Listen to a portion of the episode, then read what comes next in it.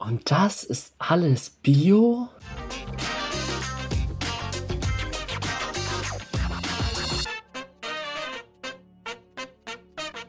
Moin und herzlich willkommen zu Immenkist, der sumsige Podcast von der Oster. Heute Folge 32. Konventionell oder Bio? Moin, ich bin Johannes und ich bin Imker. Und wie einige von euch vielleicht wissen, orientiere ich mich in meiner oder mit meiner Imkerei an die bekannten größeren Bioverbände oder an die Richtlinien dieser Bioverbände und wir wollen uns das heute mal anschauen. Vorher noch ein Hinweis, ich hatte ja bereits angekündigt, dass ich im Moment viele Podcast-Folgen vorproduziere. Also ich habe mittlerweile schon Folgen für den Dezember fertig denn die Aufnahmegeräte werden, Schrägstrich, wurden ausgeliehen. Ja, ähm, deswegen kling, klinge ich heute auch so ein bisschen anders, denn ich bin nicht ganz fertig geworden.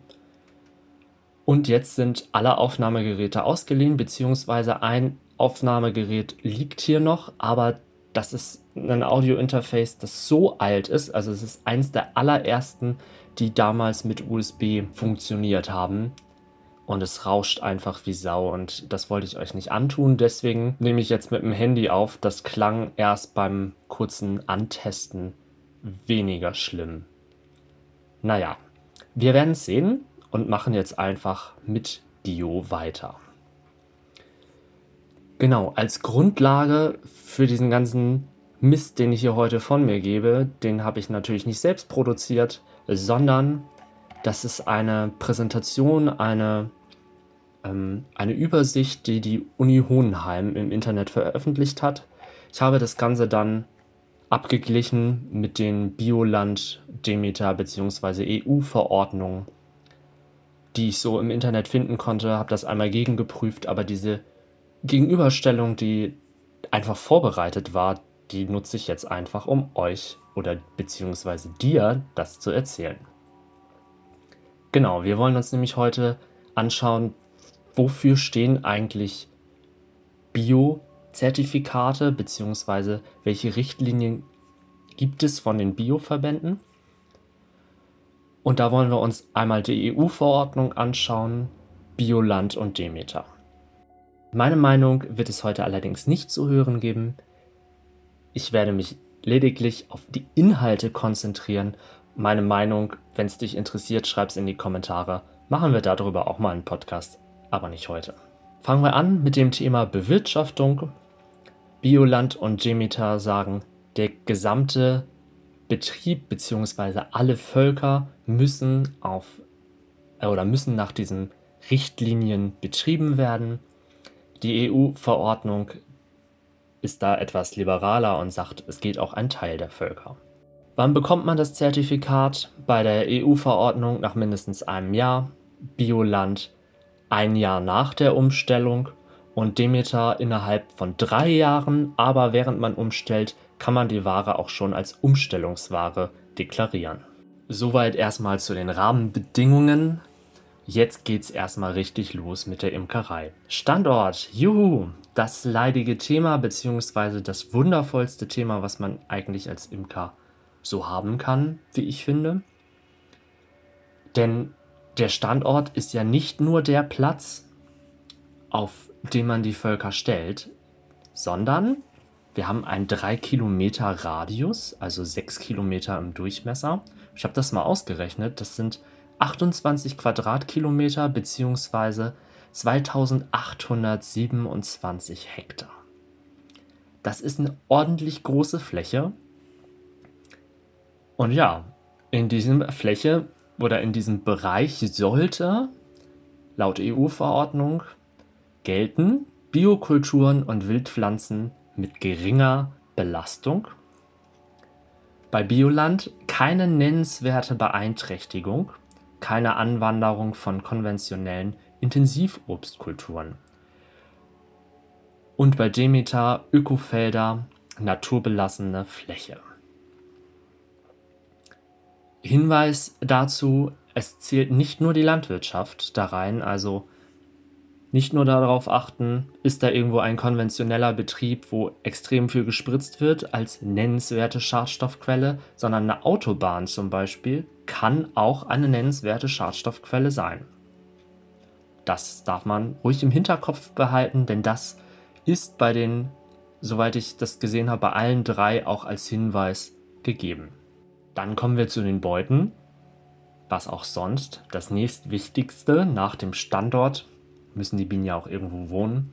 Die EU-Verordnung sieht natürliche Materialien ohne Belastung für die Bienen bzw. die Umwelt vor. Bioland sagt Holz, Stroh oder Lehm. Ausgenommen sind allerdings Kleinteile, zum Beispiel Absperrgitter, Mäusegitter, Bienenfluchten und so weiter. Und bei Demeter heißt es Naturmaterialien ausgenommen Dach und Boden.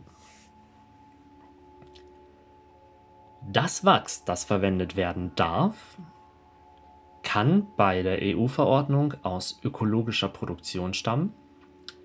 Bei Bioland und bei Demeter soll das Wachs, das nachher wieder für Mittelwände verwendet werden kann, aus Naturbau oder Entdeckelungswachs stammen, jeweils dann zertifiziert durch Bioland oder Demeter.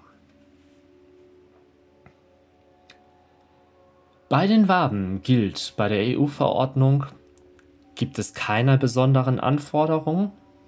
Bei Bioland heißt es Naturwabenbau auf mehreren Waben. Und bei Demeter Naturwabenbau im Brutraum und im Honigraum sind Mittelwände möglich. Das wirklich leidigste Thema von allen, Varroa. Was darf man machen, was darf man nicht machen, beziehungsweise was wird empfohlen als Richtlinie und was wird eher als Notfall eingesetzt. Bei der EU-Verordnung sind Säuren, Thymol und die Drohnenbrutentnahme empfohlen bzw. verpflichtend. Bei Bioland sind biologische oder biochemische Säuren und biotechnische bzw. biophysikalische Methoden zugelassen. Biotechnische wäre dann, wäre dann zum Beispiel die Drohnenbrutentnahme und biophysikalische wäre zum Beispiel die Erhitzung der Brut, sodass die Varroa abstirbt.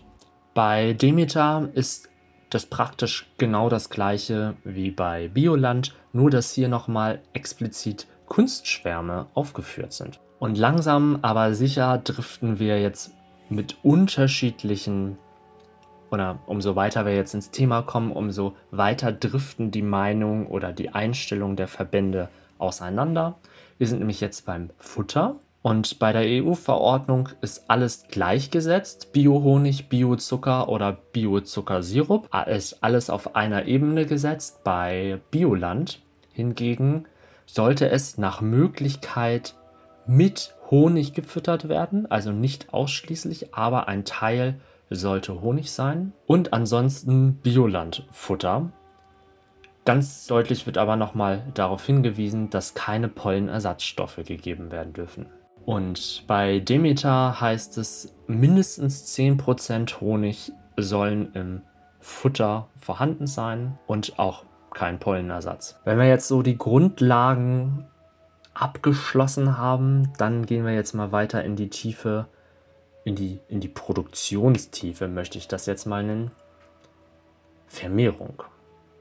Wie die Vermehrung bei der EU-Verordnung aussieht, weiß man leider nicht, beziehungsweise welche Rahmenbedingungen es dafür gibt, denn dieser Punkt fehlt irgendwie völlig. Also wäre theoretisch eine Besamung, eine künstliche Besamung zugelassen? Ich konnte das nicht rausfinden, vielleicht weiß das jemand. Keine Ahnung. Bei Bioland wären hingegen natürliche Besamungsverfahren bevorzugt, allerdings ist natürlich eine Ausnahme möglich. Und die Vermehrung bei Demeter funktioniert über den Schwarm, über die Schwarmvorwegnahme, über einen Kunstschwarm und es ist darauf hingewiesen, dass es keine künstliche Zucht gibt. Dazu gehört dann nach meinem Verständnis und wie das hier aufgeführt ist auch keine Königinnenzucht, also umweiseln, mit, also mit einem Weisellöffel eine Larve entnehmen oder einen, einen, naja, eine Larve entnehmen und in einen Weiselbecher packen und extra ausbrüten lassen. Das ist jetzt, wenn ich das hier richtig verstanden habe, nach Demeter nicht möglich. Zukauf. Was darf man zukaufen an Völker, an Bienenmasse, an Völkermasse? Bei der EU-Verordnung sollte man Völker aus ökologisch betriebenen Betrieben kaufen. Allerdings kann man auf seinem Stand oder zwischen seinen Völkern maximal 10% konventionelle Bienen halten, die dann aber auf Ökowaben sitzen müssen. Bei Bioland sollte man Völker von Bioland kaufen, gegebenenfalls andere mit einem Biosiegel. Und auch hier gilt maximal 10% konventionelle Königin oder Schwärme. Wieder kein konventionelles Wachs in die Imkerei einführen. Und bei Demeter heißt es kein regelmäßiger Zukauf und wenn halt nur aus Demeter-Haltung. Und beim Honig, also eigentlich ja das Wichtigste von allem, was ist dann jetzt da der Unterschied, beziehungsweise was wird da gefordert? Bei der EU gilt, äh, es gilt die gesetzliche Honigverordnung und es sollen keine Chemotherapeutika eingesetzt werden. Bei Bioland hingegen ist das Ganze schon relativ viel komplexer und auch relativ ähnlich zu Demeter, wobei Demeter noch einen Schritt krasser an die Sache rangeht. Also es gilt keine Erwärmung über 40 Grad Celsius, bei Demeter sind es nur bis 35 Grad. Maximal 18% Feuchtigkeit oder Wasser im Honig. HMF und der Invertasegehalt müssen eingehalten werden. Da konnte ich allerdings keine genauen Werte finden, weil das ist vermutlich auch sortenabhängig. Die Lagerbehälter müssen natürlich lebensmittelecht sein, was allerdings, finde ich, grundsätzlich der Fall sein sollte. Ich glaube, das lässt das Gesetz auch gar nicht anders zu. Und bei Demeter gibt es halt den Hinweis, dass das Abfüllen vor dem ersten Festwerden des Honigs erfolgen muss.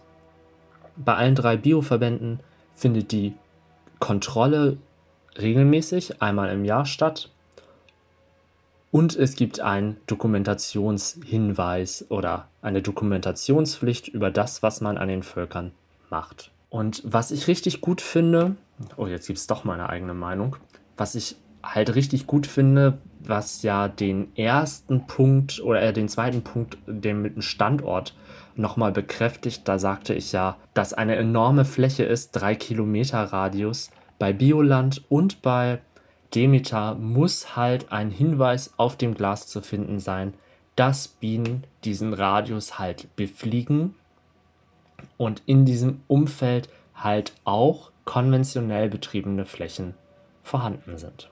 Ja, ich weiß jetzt gerade gar nicht, wie viel wir schon aufgenommen haben, wie viel ich schon geredet habe, aber wir sind tatsächlich am Ende angekommen. Vielleicht geht es dir wie mir und du denkst, hm, okay, also viele, viele Punkte, die hier jetzt so stehen, die habe ich im Imkerkurs auch alle schon gelernt. Konventionell scheint also doch gar nicht so viel anders, also standortmäßig natürlich, aber ansonsten gibt es halt auch viele, viele konventionelle Imker, die diese Bio-Richtlinien umsetzen, ohne überhaupt zertifiziert zu sein. Darüber gibt es auch einige interessante Artikel in den Bienenzeitschriften, denn viele Imker arbeiten tatsächlich nach Bio-Richtlinien, betreiben ihre Imkerei aber eigentlich konventionell, beziehungsweise eigentlich Bio, aber nennen sich halt konventionell. Und deshalb finde ich das ganz besonders gut, wie Bioland sich seit März oder irgendwie, irgendwie dieses Jahr auf jeden Fall so ein bisschen nochmal daraus hervorhebt. Das werden wir uns jetzt nicht in dieser Folge anschauen. Es geht nämlich um die Bienenethik. Und ich muss ehrlich sagen, dass ich diese bienenethischen Richtlinien viel, viel besser finde als die Zertifizierungsrichtlinien, die bislang, egal von welchem ähm, Verband, vorhanden sind. Und ich finde, diese, diese Ethiklinie, Leitlinie, die müssen wir uns nochmal anschauen, denn das ist eigentlich das, was ich unter Bio verstehe. Vielleicht verstehe ich das auch immer falsch. Das mag sein. Nun ja, wenn du dich für Biozertifizierung bzw. für die Bioverbände interessierst, dann empfehle ich dir auf jeden Fall einen Blick in deren Leitlinien mal zu werfen. Das ist sehr interessant und sehr gut formuliert. Viel besser, als ich das jetzt gerade kurz und knapp hier versucht habe zusammenzufassen.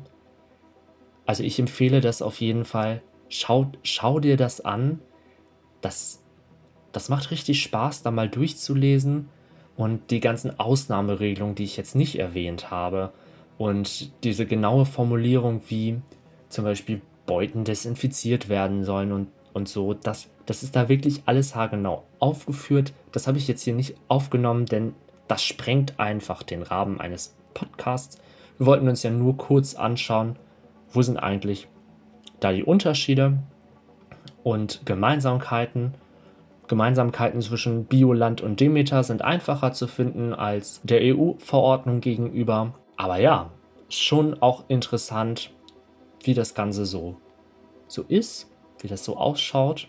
Wusstest du schon, was die Bioverbände genau im einzelnen Detail unterscheidet oder was sie verbindet? Arbeitest du vielleicht nach einem oder angelehnt an einen dieser Verbände? Dann schreib mir das doch gerne in die Kommentare, die äh, links, rechts, oben, unten irgendwo vom Podcast sind, egal wo du gerade den Podcast hörst.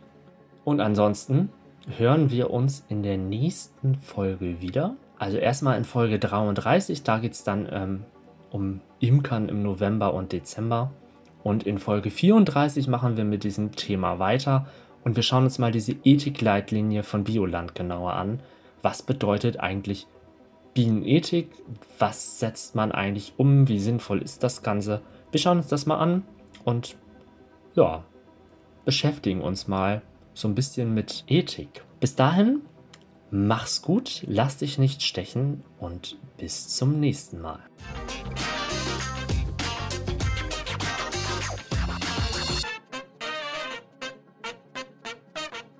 Das war die Immenkist, der sumsige Podcast von der Oster.